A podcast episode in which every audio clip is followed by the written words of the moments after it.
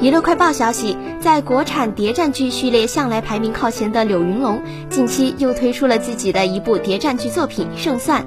该剧自播出以来，收视率稳定破亿，在索福瑞统计数据 CSM 五九城的卫视黄金时段也稳居前五，可以说交出了一个不错的开场成绩。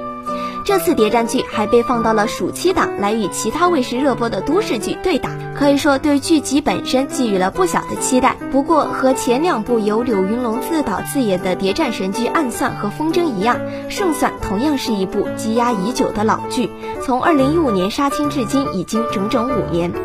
不过长达五年的间隔也明显给该剧带来了观感上的落差。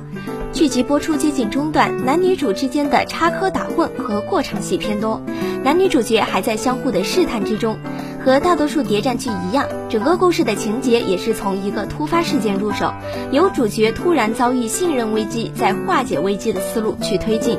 这种稍显套路化的叙事逻辑，可能在五年前还能满足观众的观看习惯，但五年后再看，多少有点烧脑不足，套路有余。